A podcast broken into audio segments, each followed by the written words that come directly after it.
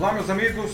Boa noite. Quinta-feira, 22 de outubro de 2020. Agora, 21 horas e 4 minutos. Essa é a 42 edição do Jornal da Live. Uma nova maneira de se fazer jornalismo em que você constrói a notícia junto conosco. Eu sou Paulo Silvestre, consultor de mídia, cultura e transformação digital e vou conduzir aqui a conversa. Como sempre, conosco está o Matheus. E aí, pessoal, tudo bem? Boa noite. Matheus, sempre trazendo seus excelentes comentários das notícias e também fazendo a moderação da, das suas contribuições. Não? Lembrando que para participar do Jornal da Live é muito simples, não basta você, enquanto a gente dá as notícias aqui, você deixa aí nos comentários aqui do post a sua opinião sobre o que a gente está falando e assim a gente vai conversando em tempo real, a gente vai construindo juntos a notícia, certo? Lembrando também que o, o Jornal da Live ele acontece ao vivo no LinkedIn toda quinta-feira a partir das 21 horas. E na sexta-feira ele fica disponível em vídeo também no YouTube e no Facebook, certo? E como podcast no meu canal, o Macaco Elétrico, nas principais plataformas uh, de podcast do mercado. Uh, muito bem, pessoal. Esses são os assuntos que nós vamos debater hoje. Né? Ontem o Bolsonaro provocou uma nova crise ao afirmar que não comprará o que ele chamou de a vacina chinesa do João Dória. Né? Referindo-se ao, ao, imunizante contra o Covid-19 da, da Sinovac, não, que está sendo desenvolvido em conjunto com o Instituto Butantan. Isso revoltou a maior parte da população, profissionais de saúde e políticos, até mesmo da base, da base aliada do governo. Afinal, por que, que ele fez isso? Não? E por que tanta gente desconfia dessa vacina né, da Sinovac? Aliás, para muita gente, não, nenhuma vacina é boa, né? o que vem provocando um alarmante ressurgimento de doenças consideradas erradicadas, inclusive no Brasil. Nosso segundo assunto também ontem foi lançado um documentário sobre o Papa Francisco em que ele defende a união civil entre homossexuais, o que causou uma grande balbúrdia aí, né? O que, que o sumo pontífice quis dizer com isso? No fim da semana, o jogador Robinho se tornou o centro de uma polêmica devido a uma condenação na Itália né, por um caso de estupro coletivo. Por pressão de todos os seus patrocinadores e da parte, de parte da torcida, o Santos, que estava contratando o Robinho, não se viu obrigado a rescindir o contrato com o jogador. Né? Será que o time agiu bem fazer isso daí? Jacinda Ardern, que acaba de ser reeleita a primeira-ministra da Nova Zelândia, não? Por que, que uma notícia política de um pequeno país fica literalmente do outro lado do mundo ah, nos interessaria? E o que, que ele tem para nos ensinar e até nos inspirar? E a nossa notícia bizarra de hoje, não? Você se hospedaria em um hotel com mais de 800 anos de idade? Né? Como que ele conseguiu resistir esse tempo todo, não? Ah, inclusive aí, ah, diante de tantas guerras e crises sanitárias, não? Covid-19 agora, mas veja só, ele passou até por uma peste negra, né? É, pois é, né? Ah, ah, e você sabe qual que é o hotel mais antigo em atividade no Brasil? Muito bem, pessoal. Então, começando hoje aqui a 42ª edição do Jornal da Live, não? Ah, a gente começa com um tema que vem provocando um debate intenso, para dizer o mínimo, não desde ontem, não. Nessa quarta, o Bolsonaro provocou uma nova crise ao afirmar que não comprará a, entre aspas, vacina chinesa do João Dória, não referindo-se ao imunizante ah, contra o Covid-19 da, da chinesa Sinovac, que está sendo desenvolvido aqui junto com o Instituto Butantan em São Paulo. Né? E isso revoltou, como eu disse, né, a maior parte da população, né, e profissionais de saúde, políticos, até mesmo políticos da base aliada do governo. Mas afinal de contas, não. Já deixo aqui umas perguntas para vocês. Por que o Bolsonaro está fazendo isso daí, não. Ah, aliás, deve existir politização, na sua opinião? Deve existir uma politização nas histórias aí contra as diferentes vacinas contra o Covid-19, não? E por que tanta gente desconfia da vacina da Sinovac, a vacina chinesa? A gente fala que não toma essa vacina chinesa de jeito nenhum. Mas você vai tomar quando ela estiver disponível? Né? Ou vai tomar, aliás, qualquer outra vacina é, contra o Covid-19? Tem gente que diz que não vai tomar, não. Aliás, para muita gente, não, é, nenhuma vacina é boa, não. E isso é, é, complicado, não, porque tem realmente doenças que estavam consideradas praticamente erradicadas no mundo inteiro, inclusive no Brasil, estão reaparecendo com muita força, não. Qual é a sua opinião sobre vacinas, pessoal? Bom, O Bolsonaro afirmou na quarta que o governo brasileiro, né, ontem, não comprará doses da Coronavac, na vacina desenvolvida pelo laboratório chinês Sinovac, em parceria com o Instituto Butantan, que tem o governo de São Paulo comandado pelo seu inimigo político João Dória como principal fiador no Brasil. Né. Nas redes sociais, ele afirmou que não vai firmar acordo é, com nenhuma vacina não autorizada pela Anvisa e que o povo brasileiro não será cobaia, palavras dele. Né. Ainda chamou a Coronavac, como eu disse, de vacina chinesa do João Dória.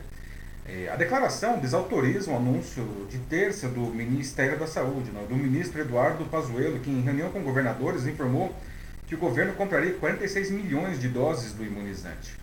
O ministro chegou a dizer que Coronavac seria a melhor candidata à vacina no momento e que ela seria a vacina do Brasil, por ser produzida aqui pelo Butantan. Vale dizer que a tecnologia dessa vacina é a mais conhecida, né? amplamente dominada pelo Butantan, usada, por exemplo, na vacina contra a gripe comum. Né? Isso diminui os riscos de efeitos colaterais e agiliza o seu desenvolvimento.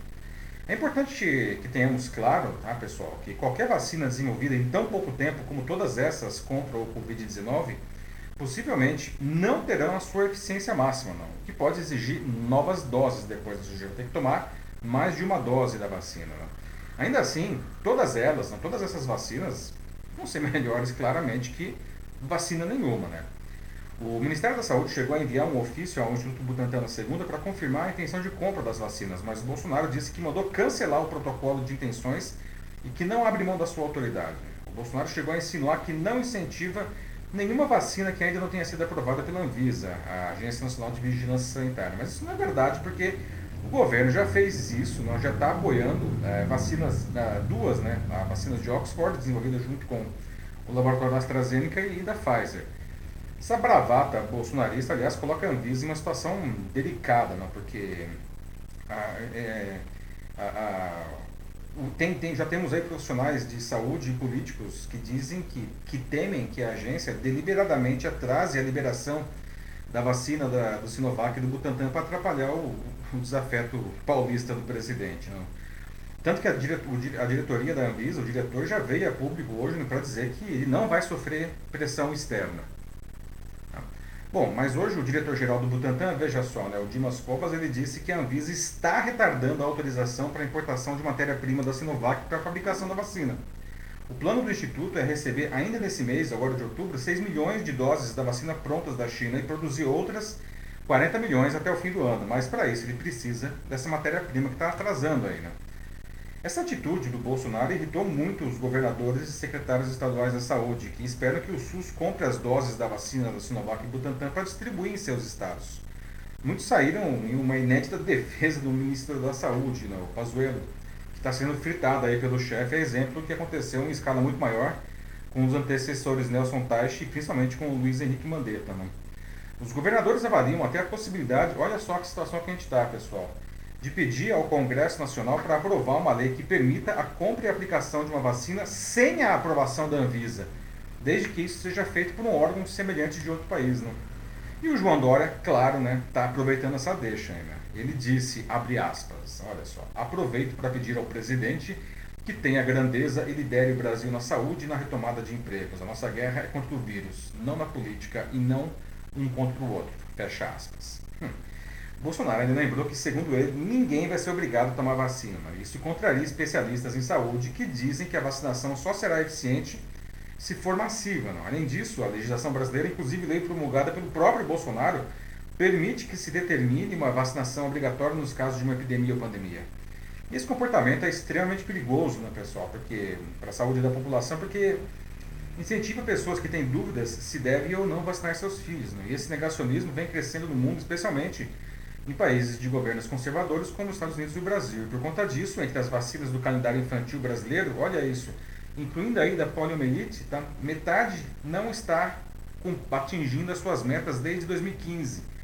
E como resultado, muitas doenças, algumas delas mortais, que já eram consideradas praticamente erradicadas aqui no nosso país, voltaram a aparecer com força em todo o território nacional. É o caso, por exemplo, do sarampo. Tá? Então, pessoal, abrindo o nosso debate hoje, não, Afinal de contas, na opinião de vocês, agora eu gostaria de ouvir de vocês, né? por que, que o Bolsonaro está fazendo aí todo esse circo com relação à vacina da, da Sinovac e Butantan? deve existir uma politização aí com relação às vacinas contra o Covid-19, aliás, contra qualquer vacina, não? E por que tanta gente desconfia dessa vacina da, da, da Sinovac, não? Você vai tomar essa vacina ou, enfim, qualquer outra vacina depois, não? Aliás, qual que é o, a sua opinião sobre vacinas em geral? Vamos lá. E aí, Matheus, como estamos no debate? Bom, então começando aqui, é, por enquanto parece que uma maioria aqui presente uh, é a favor da vacina e, e pretende tomar a vacina a Viviane Barbosa Marques apareceu aqui e enquanto a gente ainda estava dando a introdução para o assunto, ela já escreveu aqui que vai tomar a vacina e quem não quiser, que assine um termo e assuma as consequências, segundo ela. Então, é, é. Bem-vinda aí, Viviane. Né? Obrigado pela contribuição. E antes da gente começar, é, de fato, eu acho que né, todo mundo, né, como muitas pessoas estão dizendo, tomar a vacina é um direito de cidadão, né? A questão é, será que é um dever também? Você coloca um ponto interessante. Quem não quiser é, tomar vacina, que assine um termo, não? Que, ok, é interessante, porque no sentido de que a pessoa está é, colocando em risco a sua saúde.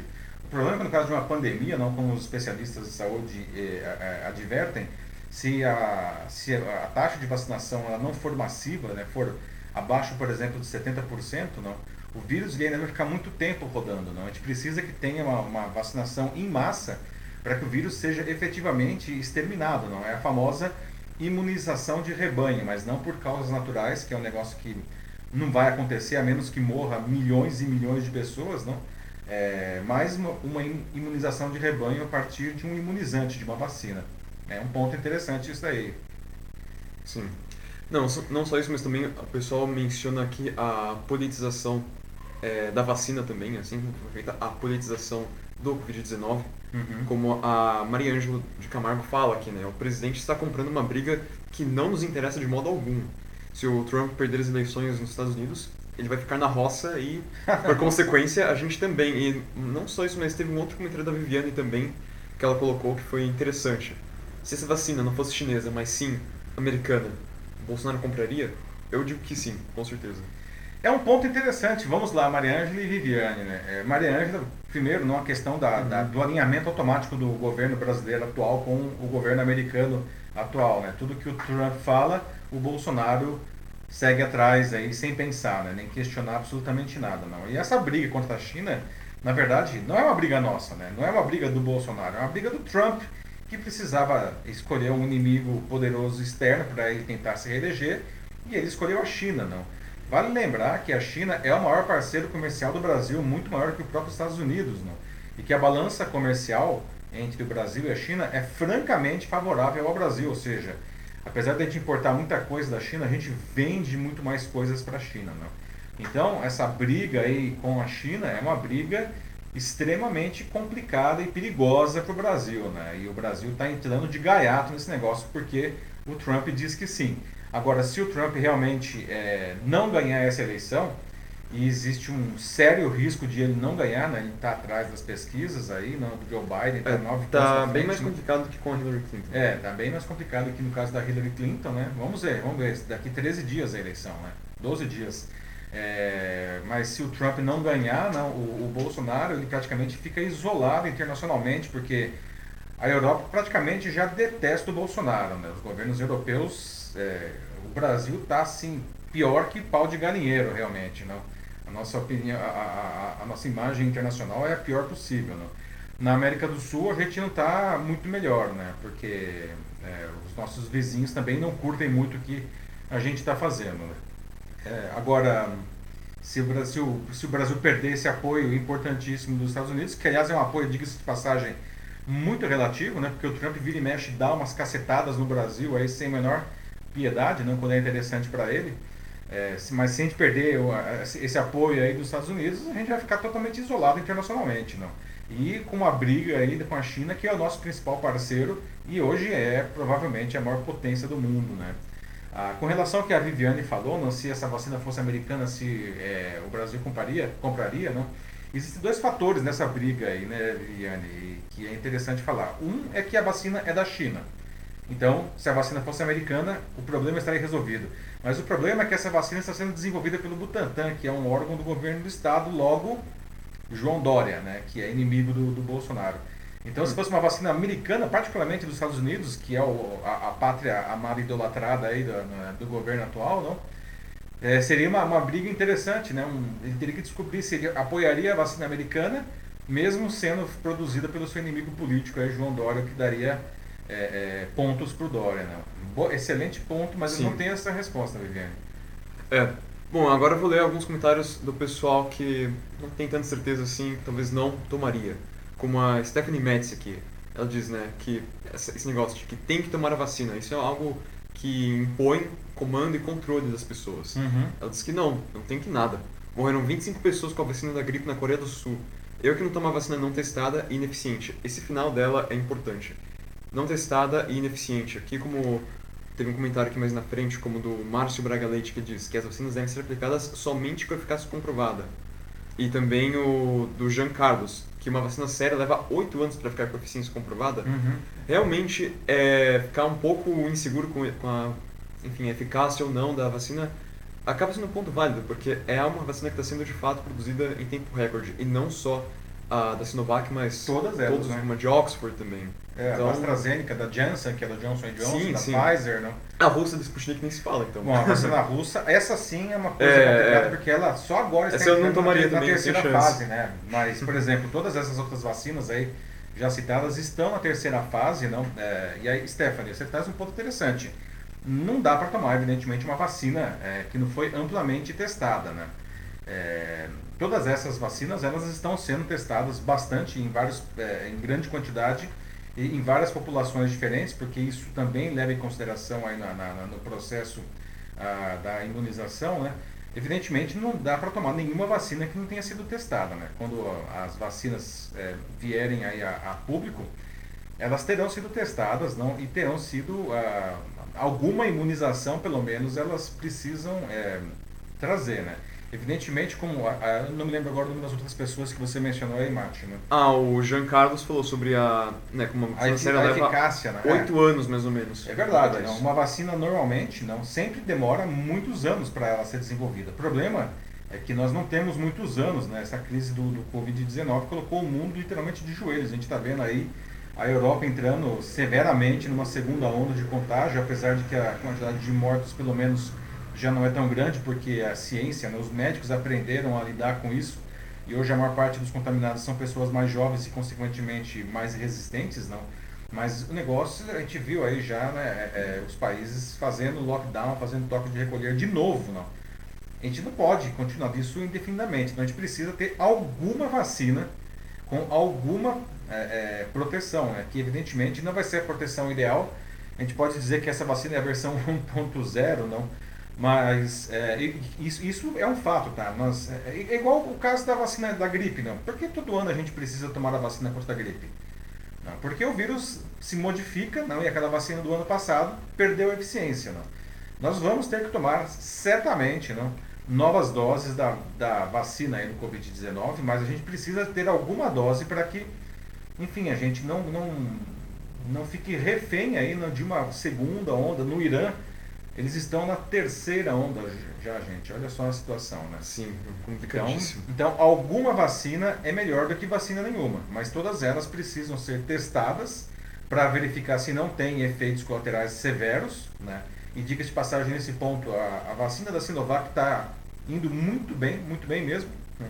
E ela tem que ter, lógico, garantir no mínimo alguma proteção, né? senão não adianta nada. Sim.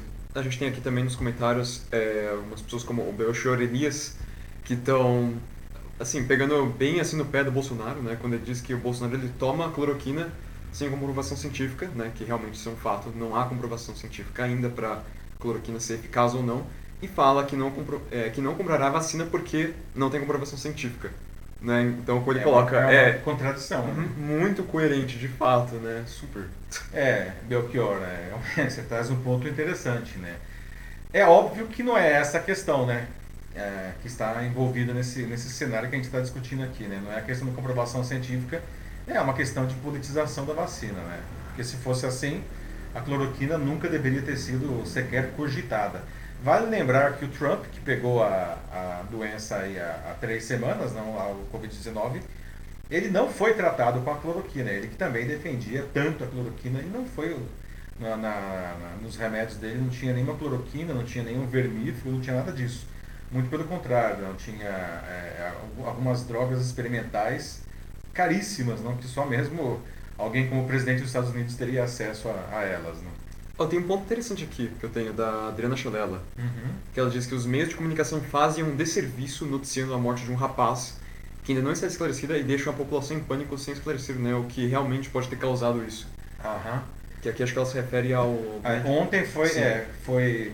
Obrigado pela lembrança aí, Adriana. Tá? É, e ontem realmente foi é, noticiado aí a morte de um, de um médico brasileiro de 28 anos lá no Rio de Janeiro por Covid-19, que fazia parte do, é, do, do grupo de pesquisa, não, da, dos voluntários para pesquisa da vacina de Oxford da AstraZeneca. Não? E a, a a, o laboratório, a princípio, ele não, ele não disse né, quem, quem era essa pessoa, até por uma questão ética, não, mas a, família do, do, desse, desse médico é, é, contou, assim, né, veio a público para contar o que, que, que, era ele, o que, quem tinha morrido. Agora, é, se serve de consolo, digamos assim, não, toda, todas essas pesquisas, não, elas têm ah, um, o chamado grupo de controle, não, ou seja, metade da, dos, dos voluntários tomam realmente a candidata à vacina e a outra metade é, é, toma o placebo, ou seja, uma substância que, que não tem absolutamente é, nenhum efeito. Tá? Sim. Ah, e isso é um teste chamado duplo cego, ou seja, nem quem recebeu e nem quem ministrou, é, a pessoa que está ali aplicando a vacina, nenhum dos dois é, sabe o que está sendo aplicado, não. Mas depois que foi feito o rastreamento, e esse médico que infelizmente faleceu aí pelo Covid-19, ele fazia parte do grupo do placebo, ou seja, ele não tinha tomado a candidata à vacina, tanto que o teste da, a, da vacina de Oxford não foi interrompido dessa vez, né, por conta dessa morte. Mas é um Sim. ponto interessante que você traz aí, Adriana, obrigado. Temos tempo para um último comentário? Temos, vamos lá. Denis Castro, que ele diz que, na opinião dele, a vacina deveria ser tomada somente após a segunda onda, onde o vírus se tornou mais voraz que a primeira. A vacina testada se refere apenas se baseia na primeira. Então, Denis, isso aí é um ponto controverso, viu? Porque é, é, a, a, segunda onda não é, é, por conta de uma mutação do vírus. Não. A segunda onda ela acontece porque as pessoas estão voltando às suas atividades. Ou seja, a abertura, a economia reabriu, certo? As pessoas se expuseram e se contaminaram. Né? O vírus, ele, claro, é um vírus que sofre mutação como o vírus da gripe, mas essa mutação não é tão agressiva assim a ponto de dizer que a segunda onda se deve a uma mutação do vírus. Então, o ideal é tomar a vacina o quanto antes, assim que ela estiver disponível. Né? Sim. Vamos para o segundo, segundo assunto? Vamos, vamos lá. Pessoal, Lembrando, pessoal, que os, os que não foram lidos, isso. né, eles vão ser lidos depois e respondidos, como a gente sempre tenta fazer aqui.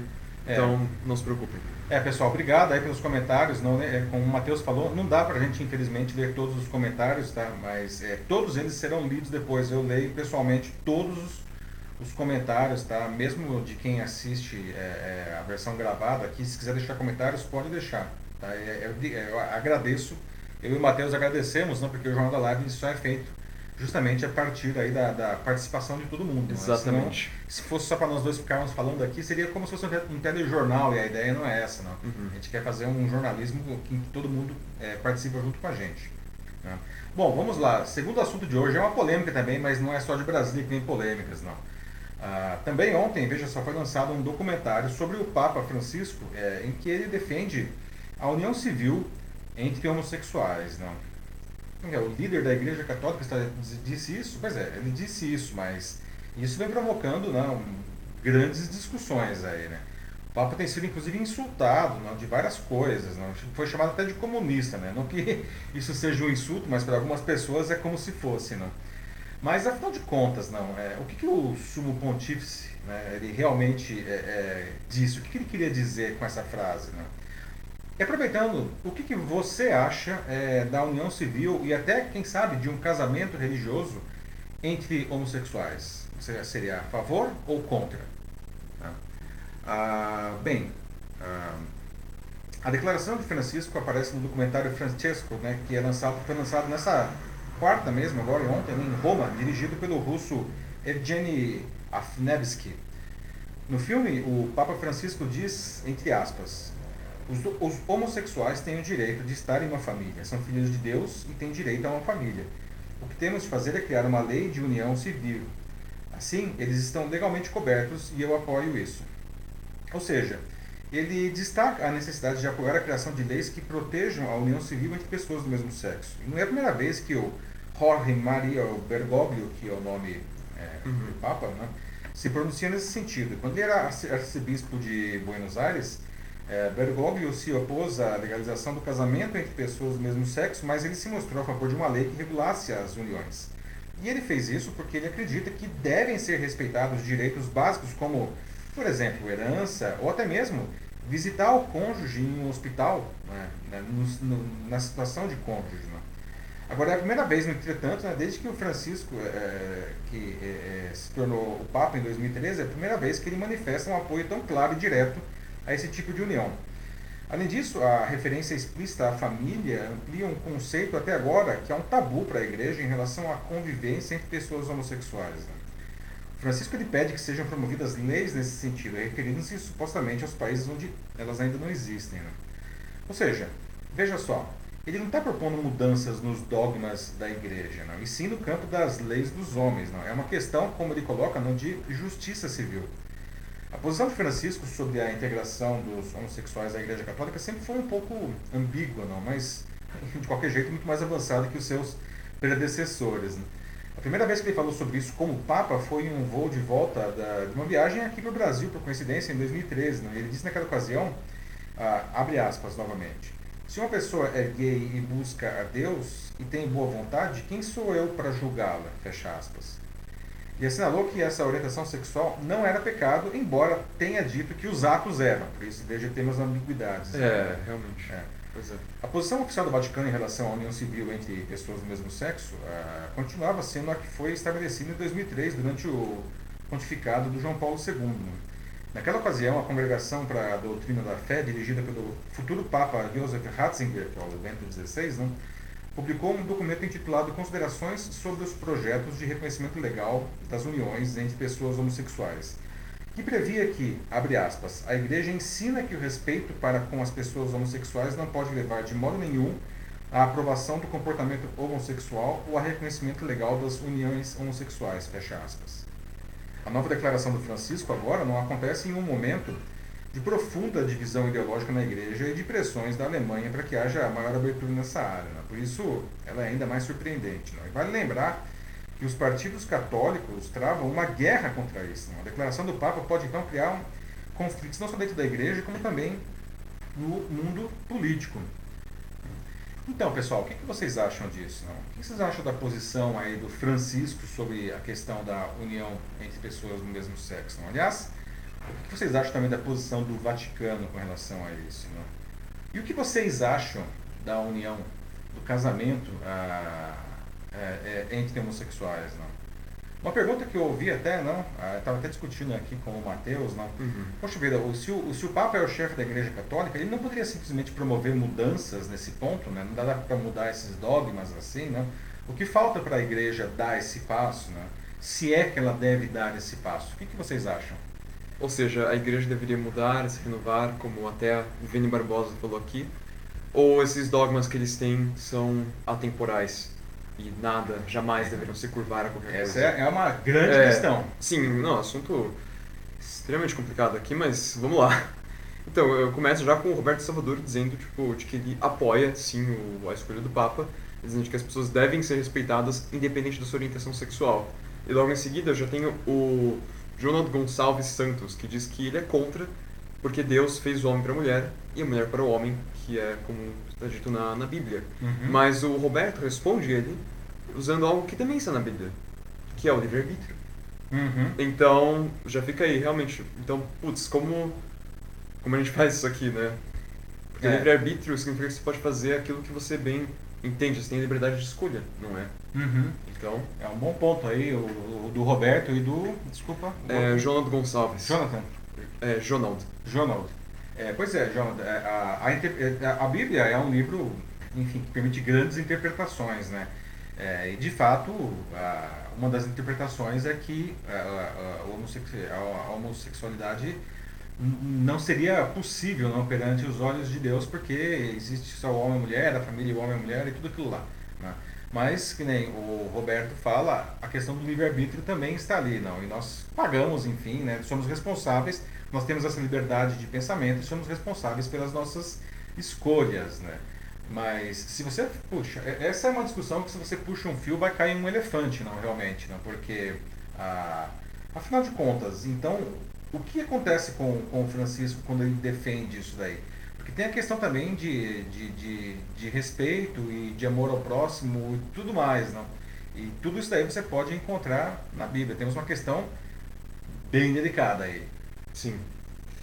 Ah, o Joaquim que é alguém religioso aqui também, ele diz que quando o Senhor Jesus Cristo andou entre nós na terra, diz que todos são filhos de Deus, que o Senhor Jesus Cristo pediu é, o amor ao próximo como vontade de Deus. Uhum. Ou seja, também aqui mais uma vez falando sobre como devemos respeitar os nossos iguais, né? E mesmo que esses outros sejam tenham opiniões diferentes das nossas, independente de crença ou qualquer outra coisa. É um bom ponto que você traz, Joaquim, né? É, uhum. Essa frase de Jesus, aliás, foi é, usada pelo, pelo, pelo Papa Francisco não, nessa situação aí, não? É, naquele voo voltando do Brasil, não, em que ele disse justamente isso: somos todos filhos de Deus. Não? E ele até é, ele foi além naquela situação, ele disse se é, as palavras dele, né, se uma pessoa gay está procurando Deus, não, é, é como eu posso recusar? Quem sou eu para julgar essa pessoa, né? Então, é, definitivamente ele não ele não condena essa essa opção sexual, né? Existe a questão aí a, do sacramento, não, do casamento, isso ainda é, ele mesmo é, não defende e a igreja também não, evidentemente, não. Mas é, é interessante que esse ponto, né? É, eu acho que isso daí é uma coisa que realmente é o centro dessa discussão, né? Ele está pedindo é, é, leis para viabilizar a união civil entre homossexuais. Não? Mas ele, ele, ele apoia realmente a, a, a, os homossexuais não? como uma, uma opção legítima. Né? Sim. Só o casamento realmente que, que não é o caso. O Roberto Salvador voltou aqui e ele disse que na verdade o verdadeiro foco dessa conversa não é religião ou Deus, mas sim preconceito. O que tem que mudar Muito é o preconceito das pessoas. Então, por isso ele defende e diz que o Papa foi extremamente assertivo no seu, na, na sua declaração. E, de fato, isso levanta uma questão, essa fala do Roberto. As pessoas, quando elas talvez é, não, não defendam isso, assim, tipo, mesmo que, né, como o Joaquim também falou, que Deus defende o amor ao próximo, uhum. Será que as pessoas não usam esses dogmas já que vêm desde, bom, lá atrás, né, praticamente Sim. nos tempos, eles não usam isso para mascarar um tipo de pensamento que hoje é totalmente anacrônico e desrespeitoso. É, pois é, é, um, é Roberto, e, e é, você, você, traz um ponto super importante. Né? No final das contas, a questão é o preconceito, né? Uhum. É, é, o preconceito que existe nas pessoas e que, como o Matheus colocou aqui, sempre existiu. Às vezes ele fica um pouco mais fraco, às vezes ele volta a ficar mais forte. A gente está no momento em que preconceitos de diferentes naturezas estão ficando muito mais fortes, não? Então, uma fala dessa do Francisco não, é, é muito interessante porque ele vai contra o preconceito. Muito bem colocado, Roberto. Tá? Ah, não por acaso, não, o, o, esse Papa, não, o Papa Francisco, ele é conhecido ah, como o grande reformador, não? Porque ele está trazendo ideias novas aí e, é, e muita gente não estava, digamos assim, preparada para lidar com isso daí, não. Mas o fato é que ele é a, a principal autoridade da Igreja Católica hoje. Aliás, né, tem um filme que é aquele Dois Papas, não? Sim, maravilhoso, né? Uhum. Que está disponível na Netflix. Aliás, é uma produção da Netflix. É, quem não assistiu, eu recomendo fortemente. Não? Foi lançado no final do ano passado e que conta justamente a transição a, a, do pontificado do Bento XVI, que, que surpreendentemente renunciou a, ao papado a, e, e, a, ascensão justamente do Bergoglio, que é o Papa Francisco. Não? E isso mostra a diferença, não? eles têm visões muito diferentes do mundo. Não? Sim. Uh, de novo voltou aqui o, o Donald, ele diz que ele respeita isso, mas que não aceita. Porque diz que, é, sim, é necessário amar ao próximo, mas não o que o próximo faz que eu uhum. devo dizer assim que sinceramente eu discordo de você, João. Porque como assim você respeita o próximo, mas você não não aceita ele. Não parece que existe uma certa contradição nisso que se diz, não é que você tem que ser exatamente como o outro, ser como o próximo, mas aceitar que ele pode levar a vida que ele bem entender da mesma forma que você pode levar a vida que você bem entender da forma que você quiser. É, é isso, é assim que eu interpreto. É, é, de fato, né? Respeitar o próximo significa respeitar, inclusive, as escolhas, não que são diferentes das nossas, não. Por outro lado, não, é, da mesma forma que a gente respeita o próximo, a gente não pode ser obrigado pelo próximo a sermos o que nós não somos, né? E isso daí Sim, é uma via de mão dupla, né?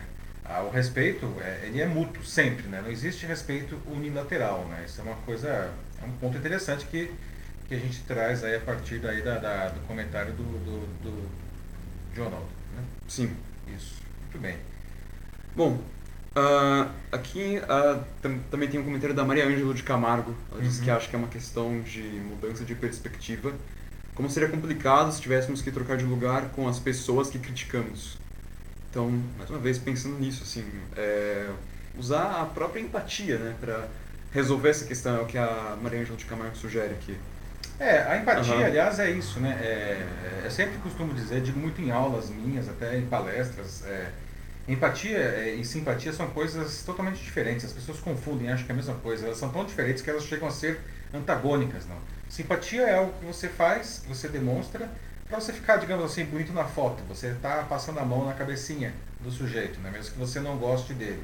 E isso daí, na verdade, promove uma desconexão. Você se separa daquele cara. Não? Você não quer se aproximar dele. A empatia é justamente o contrário. Não? Você está se colocando no lugar dele. Né? Isso promove, ao contrário, a conexão. E empatia é muito difícil. Né? Muitas pessoas adoram falar de empatia, é uma palavra da moda, realmente, não? mas pouca gente sabe realmente o que é a empatia e menos pessoas ainda praticam a empatia, porque a empatia significa você sair da sua zona de conforto e se colocar junto com o outro, não. Inclusive você encontrar alguma coisa dentro de você que permita você fazer essa conexão com o outro. Isso exige muita energia e muito desprendimento até, por isso que muito se fala de empatia e pouco se pratica. Né? O Belchior Elias voltou aqui, acho que esse tempo de um último comentário. Ok, só, vamos bem rápido. Vamos lá, Belchior. Sim, ele disse que onde está o direito à sociedade, logo onde está a sociedade está o direito. Os direitos das minorias devem ser garantidos. No século XXI não cabe mais preconceito e até o Papa reconhece isso. É. Certamente, Belchior, né? Direitos são para todos, não. A lei diz isso, inclusive a lei dos homens, não. A Constituição diz isso, na maioria dos países, a nossa Constituição, aliás, ela abre dizendo isso daí, não. Ah, que a lei é igual para todos, não.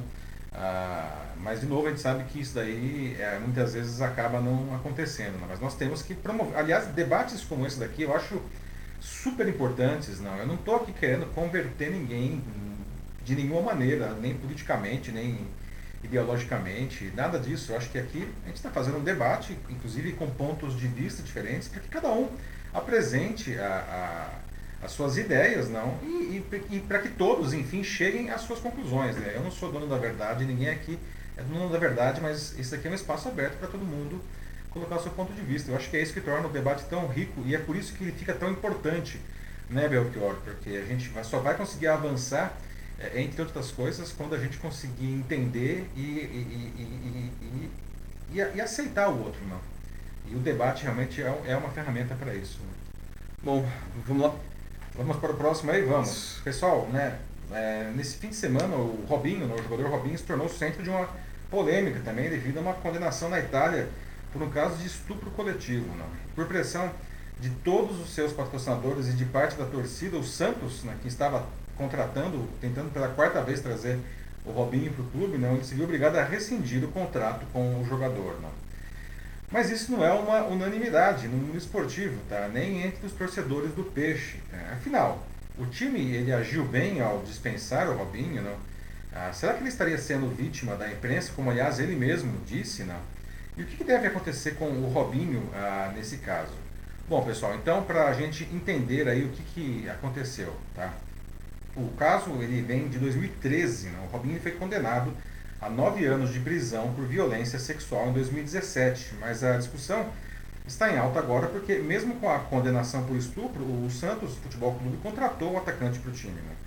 E aí o site Globoesporte.com fez uma matéria sobre o caso nessa sexta, o que gerou uma enorme repercussão. Né? Por isso, o time acabou suspendendo a contratação do jogador.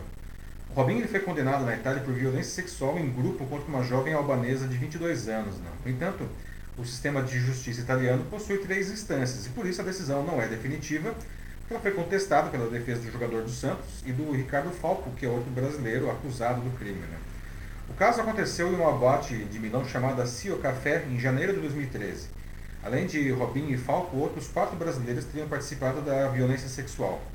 Em abril de 2014, quando foi interrogado, Robinho negou a acusação, mas admitiu que manteve relação sexual com a vítima, segundo ele, uma relação consensual de sexo oral e sem outros envolvidos. No entanto, a perícia realizada por determinação da justiça identificou a presença de sêmen do Falco nas roupas da jovem. A reportagem publicada pelo Globo Esporte mostrou que as interceptações telefônicas realizadas contra o dos envolvidos, com a permissão da justiça italiana, ao longo da investigação do caso, foram cruciais para o veredito. Não? Essas gravações feitas entre os acusados foram decisivas para a condenação em primeira instância porque indicavam que os envolvidos tinham consciência da condição da vítima, que estava embriagada, logo sem condições de consentir uma relação sexual. Né? E o Robinho chega a dizer em, determinado momento, abre aspas, Estou rindo porque não estou nem aí. A mulher estava completamente bêbada, nem sabia o que aconteceu. Fecha aspas. Cavaleiro ele. É. O jogador também disse que houve sexo oral, mas que, abre aspas, isso não significa transar.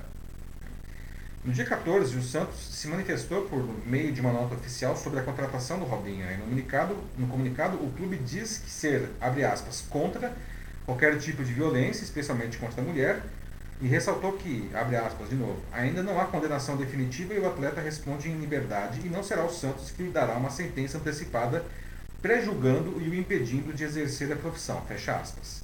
Só que diante da repercussão, os anunciantes do Santos ameaçaram pular fora do barco, né, que causaria um prejuízo de 20 milhões ao clube. Diante disso e da pressão de parte da torcida, especialmente das mulheres, o time rescindiu o contrato com o Robinho. Né. E aí, em uma entrevista ao UOL, na mesma sexta, o Robinho, apoiado por um grupo de advogados e de assessores, ele só se enrolou mais. Né? Não só porque ele fugiu das perguntas, como ele ainda fez uma série de declarações infelizes como, abre aspas, meu crime foi trair a minha esposa. Gostaria muito de falar, mas isso pode ser que me prejudique. E finalmente ele disse, abre aspas de novo, Infelizmente existe esse movimento feminista que não sei o que, muitas mulheres que não são nem mulheres, para falar o português claro. Então, realmente, né? E aí, olha só, em um áudio enviado a amigos pelo WhatsApp, não, o jogador ele se comparou ao Bolsonaro e atacou a Rede Globo porque ele se sente perseguido pela emissora que revelou os detalhes da sua condenação por conta da contratação pelo Santos. Né?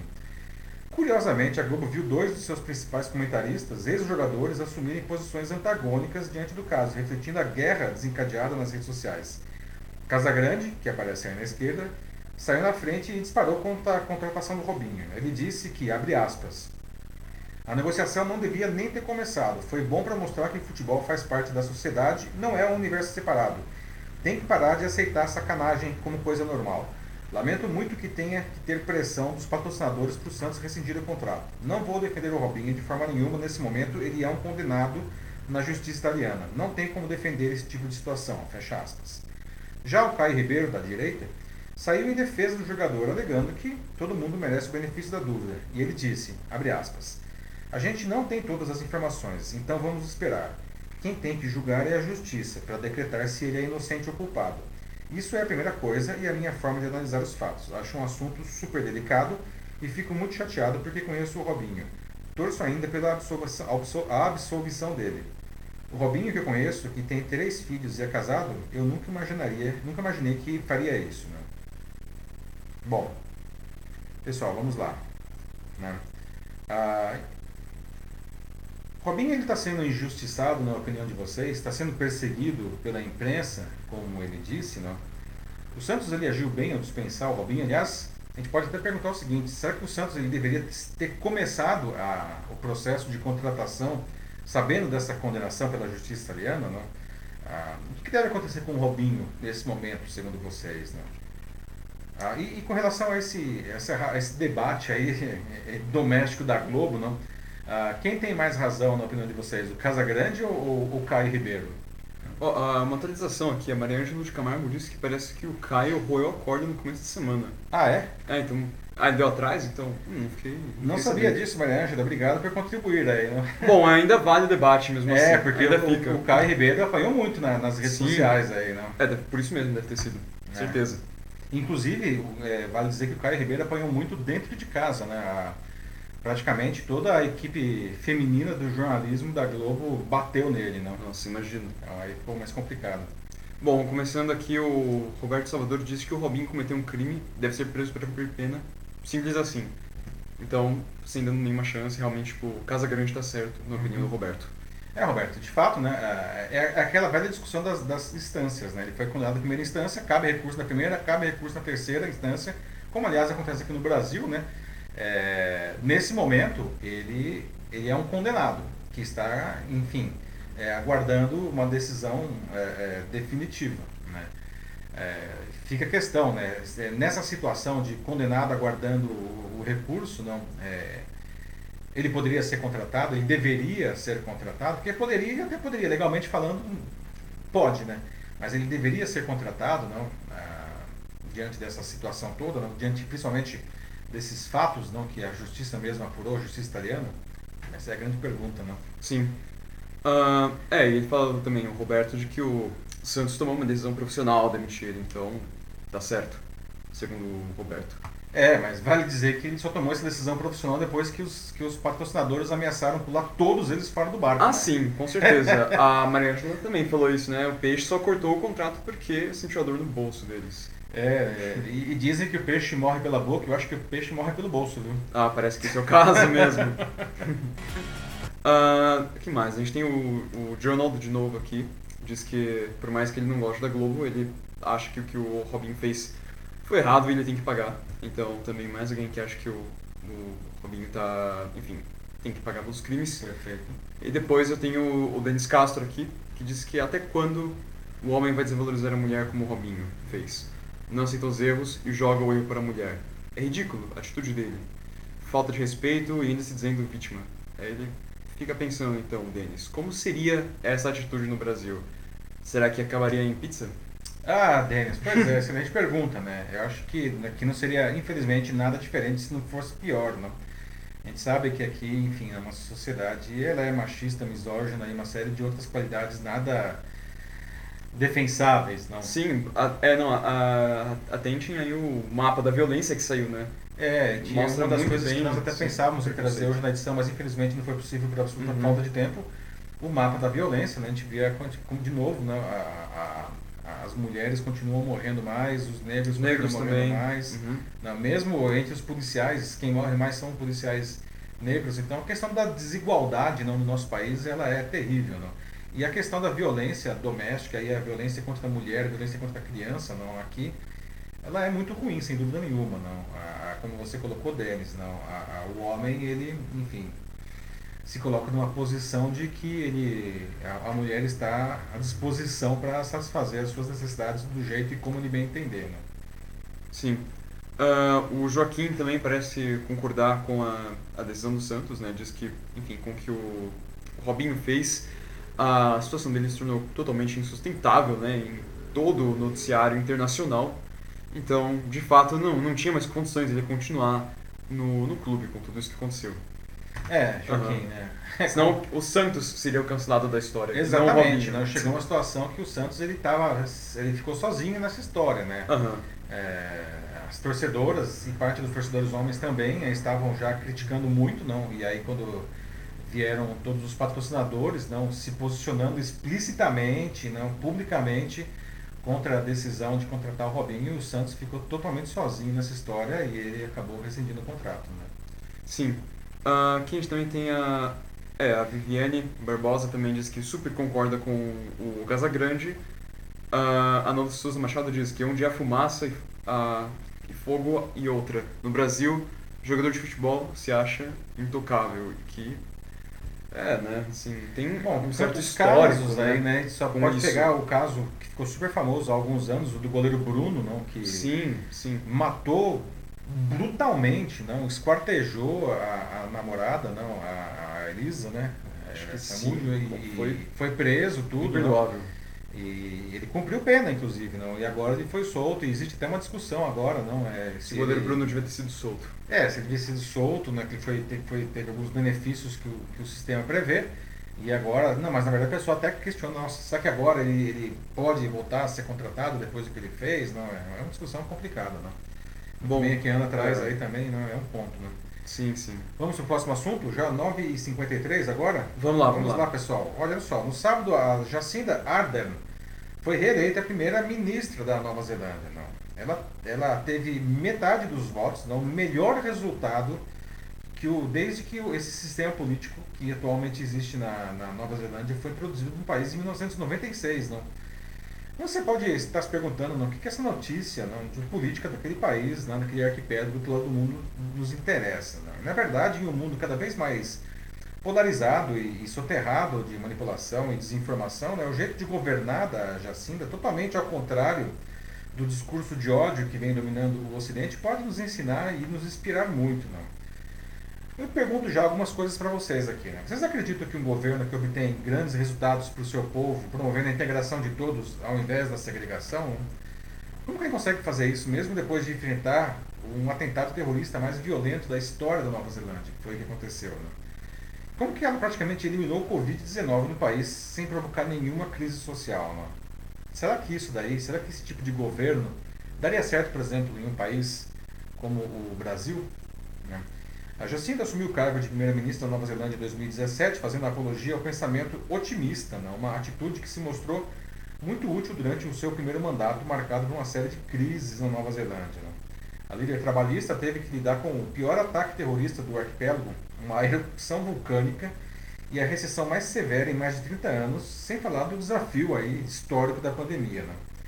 Ela também deu à luz a seu primeiro filho durante o mandato, tornando-se um símbolo do progressismo de centro-esquerda em um mundo dominado por figuras masculinas populistas de direita. Em março de 2019, ela mostrou suas qualidades quando um supremacista branco matou friamente 51 fiéis de duas mesquitas em Christchurch.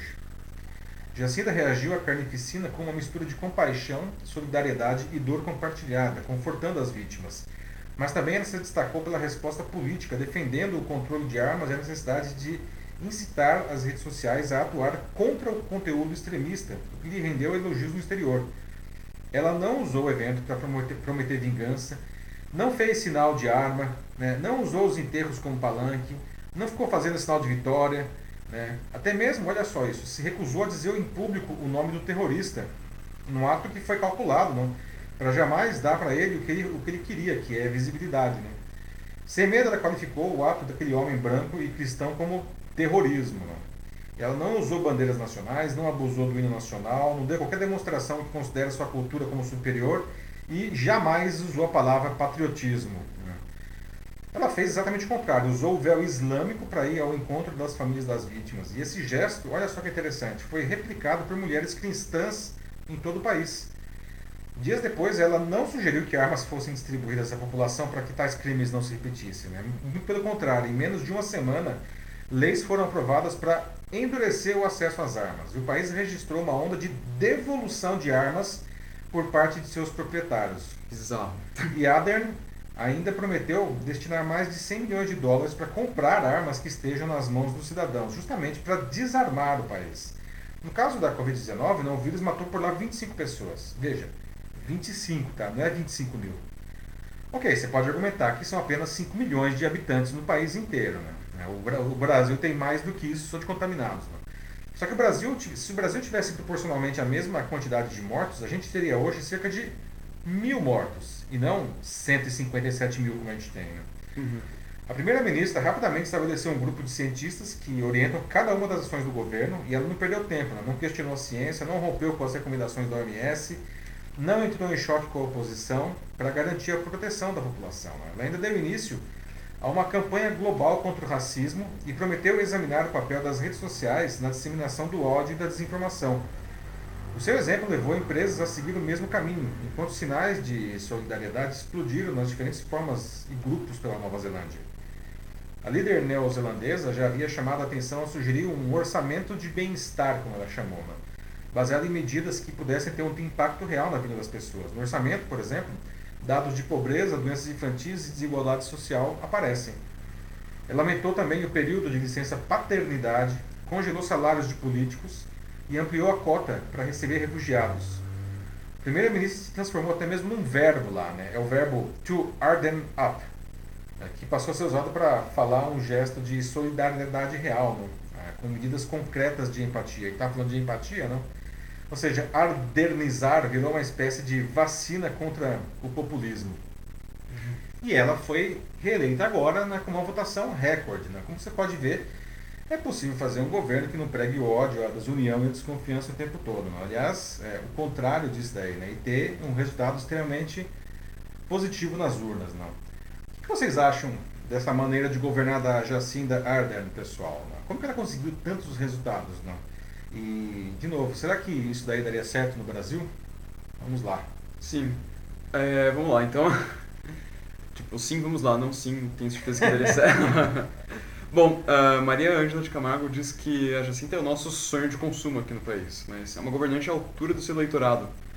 Estamos no caminho, um dia chegamos lá, mas esse dia não é hoje. Então, é um comentário amargo aqui para começar a discussão. É, tudo bem, Maria Ângela. Uhum. Né? É, você falou um ponto interessante. Ela é a, a, governante à altura do seu eleitorado. Né? Tem uma, uma frase famosa do Winston Churchill, ex-primeiro-ministro é, britânico na época da Segunda Guerra Mundial, né? aliás, considerado um dos maiores estadistas da história né, do mundo. E, e, também um cara que fazia muitas frases de efeito. Não? Ele disse em uma delas que a democracia é o pior de todos os sistemas, excetuando-se todos os demais, não. O que ele queria dizer, não? Ah, nem sempre a pessoa que ganha a eleição é quem a gente gosta, não. Mas essa pessoa ela foi eleita democraticamente, não. Ah, só para pegar o gancho que você falou, né? Cada um tem o, o governo que merece, não. É, talvez então né, isso explique muita coisa das diferenças entre o que nós observamos na Nova Zelândia e o que a gente observa, por exemplo, aqui no Brasil agora. Né, a conferir. Né. Mas bom, bom ponto que você traz aí. Uhum. O Denis, ele em seguida fala né, que a Nova Zelândia tem uma formação incrível. Eles valorizam a educação e o esporte e eles são os melhores no mundo no rugby. Os All Blacks em, que usam o... Famosos All Blacks. Sim, eles usam haka para se unir e vencer juntos. É um exemplo para o mundo todo. É. É, a Nova Zelândia, ela realmente é um país pequeno, não, é, com indicadores sociais muito, muito interessantes, não. É, enfim, é, é, interessante lembrar que é um país que teve uma colonização tardia, não? É, é, a colonização praticamente surgiu aí no, no século XIX, porque ela ficava literalmente no fim do mundo do ponto de vista dos europeus, né? Quem chegou lá primeiro acabaram sendo os ingleses, logo depois da, da Austrália, não? E hoje, enfim, eles têm essa situação aí bastante confortável, não?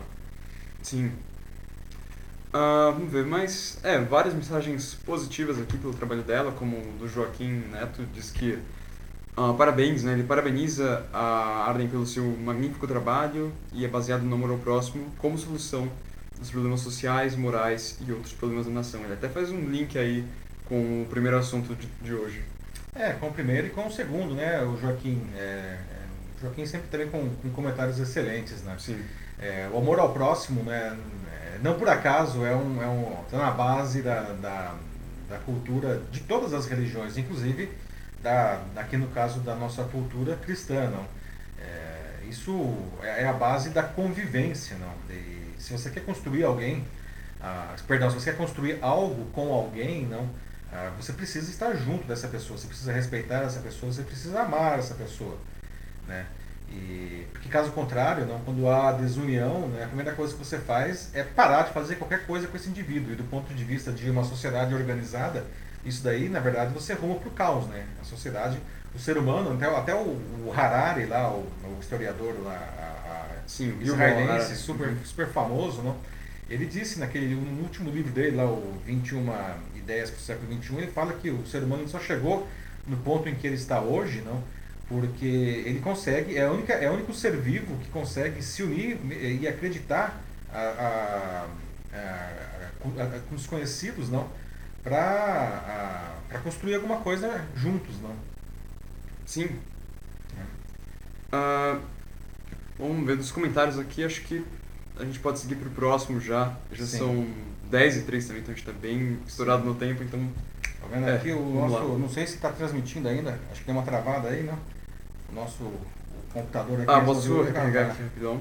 É, não, ah, então, desculpa, acho que teve, teve uma travadinha aqui por conta do computador, mas acho que voltamos agora à transmissão, né? Só para então, concluir aqui, o Harari, não, ele disse que nós só conseguimos produzir e chegar nessa posição de dominância do mundo porque o ser humano é o único ser vivo que consegue se unir com desconhecidos para construir alguma coisa junto. Né? Então, realmente, se a gente não fizer isso, a gente está lascado. Né? Gente, vamos para o nosso último assunto, 10 e 3 aqui, 10 e 3, passamos um pouco do tempo, mas a conversa está ótima, não? Chegamos à nossa notícia bizarra de hoje, não? É. Pergunto para vocês, vocês se hospedariam em um hotel com mais de 800 anos de idade, mas que está bem reformado, que não está caindo os pedaços não. Não é castelo mal assombrado também, né? Esse hotel, acredite, ele existe, tá? Ah, uma história certamente incrível de resistência, mesmo porque ele, ele sobreviveu a, a guerras, não? E crises sanitárias, desde o Covid-19, agora mais recente, como até, bom, 800 anos, não, ele passou pela peste negra. Né? Ah, e no Brasil, vocês sabem qual que é o hotel mais antigo em atividade? Tá?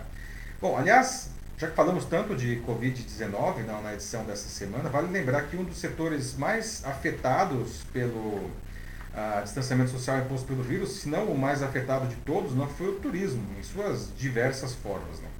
E os hotéis foram duramente impactados, muitos deles incluindo grandes nomes do Brasil e no mundo, não resistiram a fechar as portas. Né? Mas não o Maid's Head Hotel, né? Vocês veem aí na foto, que fica em Norwich, uma cidade de 130 mil habitantes, a 190 quilômetros de Londres, lá na Inglaterra. Afinal, né, o que é o Covid-19 para quem sobreviveu à peste negra e várias guerras? Né? É. Sim, ele também fechou as portas por causa da pandemia do novo coronavírus, e elas foram reabertas em julho, após ficarem quase quatro meses fechadas. O hotel ocupa um espaço, o mesmo espaço, né, há mais de 800 anos, e o nome atual foi adotado no século XV, né? portanto, seis séculos atrás. Né? Nos salões do hotel foram realizadas festas que animaram membros da realeza britânica, né? mas não da realeza atual. Né? Por exemplo, num evento de 1520, em seu salão, contou com a presença da rainha Catarina de Aragão, primeira esposa de Henrique VIII. Quase três décadas depois, em 1549, os eventos festivos foram substituídos por acontecimentos bélicos. Naquele ano, Norwich esteve no epicentro de um levante popular conhecido como Cats Rebellion, em que camponeses pegaram em armas diante depois que as suas terras eh, foram tomadas por ricos proprietários rurais. Né? Mas tem muito mais história. Em 1637, Norwich foi atingida por um surto da peste. E de acordo com o registro do hotel, na época, ele foi indicado como um local seguro para se proteger da crise sanitária avassaladora. Já em 1642, a Inglaterra se viu tomada por um conflito armado entre opositores e defensores da monarquia, e o Maid's Head virou um ponto de encontro de grupos monarquistas. Durante a Segunda Guerra Mundial, o hotel era um popular ponto de encontro de militares americanos estacionados na região. A cidade, aliás, sofreu grandes bombardeios da Força Aérea Alemã durante o conflito, porém o hotel escapou ileso dos ataques nazistas para se hospedar no Maid's Head, há diárias custando cerca de apenas 100 libras esterlinas, o que dá mais ou menos 730 reais. Né? E no Brasil, gente? Tá? Ao contrário do que muitos pensariam, o hotel mais antigo em atividade no país não fica em antigas capitais como Salvador e Rio de Janeiro, ele fica em Caxambu, município mineiro de pouco mais de 20 mil habitantes, que fica a, a 380 quilômetros de Belo Horizonte. Né? Trata-se do Hotel Caxambu, que é esse aí que vocês veem na foto. Né? Ele foi fundado em 1884, né? ele tem, olha só, no século XIX ainda, na época do, do, do Império ainda. Né? E até hoje preserva muitos de seus elementos históricos, como a fachada em estilo colonial que vocês veem aí. Né? Ao longo das décadas, porém, o interior do estabelecimento passou por reformas. E se você quiser é, se hospedar no Hotel Caxambu, né, tem diárias com café da manhã, custando 200 reais em apartamento duplo. Mais barato aí que o Maid's Head, né? Também, né? O negócio lá cobrado em libra esterlina fica difícil, né? Realmente, 750 reais ainda são 750 reais. É, pois é.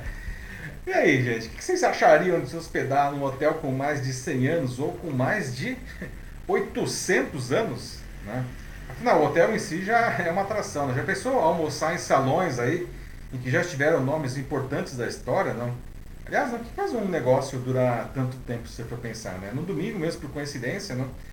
A, Universidade Presbiteriana Mackenzie, onde eu dou aula, ela completou 150 anos, não? e é a sétima empresa em atividade mais antiga do Brasil. Não? O que vocês acham de tudo isso daí? Olha, a Ana Souza Machado disse que é a cidade dela, então ah, dá para ir. É de Caxambu. Aliás, é, eu já dei uma palestra em Caxambu né, há alguns anos e foi incrível. Né? Não foi no Hotel Caxambu, mas foi no Palace Hotel, não, e E, e foi uma coisa que eu, eu, guardo com muito carinho, né? Que a gente chegou a colocar mais de 300 pessoas dentro do Palace, né? Foi uma coisa incrível, né? Pessoas de outras cidades até vieram, viajaram para me assistir lá. Uma coisa que eu guardo realmente com muito carinho, né? Muito bem recebido em, em Caxambu, cidade da Ana, bem colocado. Olha, o Joaquim disse que sim, ficaram hospedando lá, é, que diz que é um local muito abençoado por Deus, pelo tempo de existência em Londres. Ele já esteve lá quando, na última vez que ele visitou a cidade, e foi isso em março de, desse ano mesmo, março 20. É, bem antes aí da, da pandemia, né, Joaquim? É, certamente, né?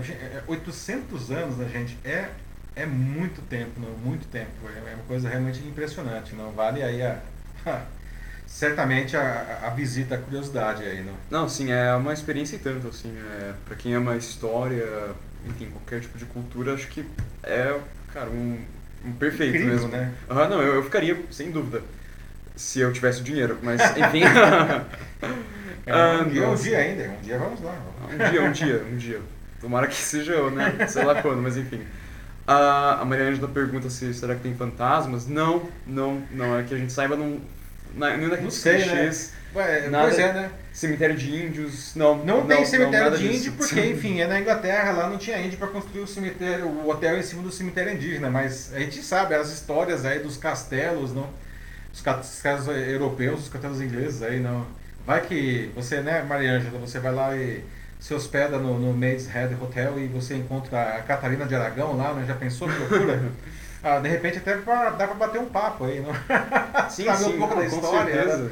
Afinal de contas, o Henrique VIII ele era tudo, aquela, tudo que, aquelas coisas que falavam mesmo dele, não?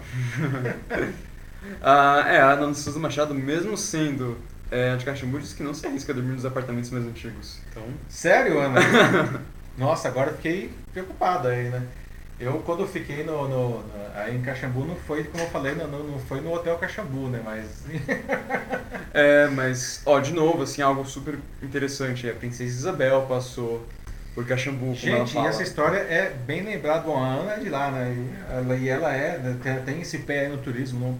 Pra quem não sabe, a Princesa Isabel, é, ela, ela sofria de infertilidade, não?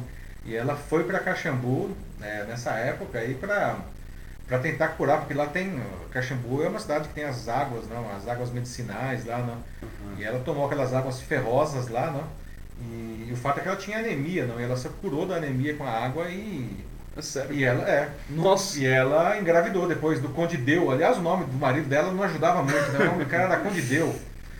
É, e o cara, por cima, era um tremendo idiota também. Né? Nossa, cara, pior ainda. deu e realmente ele só dava mau exemplo. Né? Na Guerra do Paraguai, Nossa super senhora, violento. Né? É, é, pois é, pois é. ah, ai, Acho que é isso então, é pessoal. isso, pessoal. Ó, então vamos lá, 10 e 11 agora, né? Estamos encerrando a 42ª edição do Jornal da Live. De novo aí, como... nossa, esse horário novo que a gente assumiu há um mês, né, Martin? Realmente tem sido bastante interessante. Temos tido um público mais é um público maior aí, bastante engajado, os comentários excelentes. Então, uma vez mais agradeço a participação de todos, tá? O Jornal do Live só existe realmente com os comentários de vocês. Então, é, semana que vem, na quinta-feira, às 9 horas, estaremos de volta com a 43 edição do Jornal da Live. Ótima sexta, bom fim de semana e a gente se vê novamente na quinta-feira que vem, pessoal. Um abraço, tchau, tchau.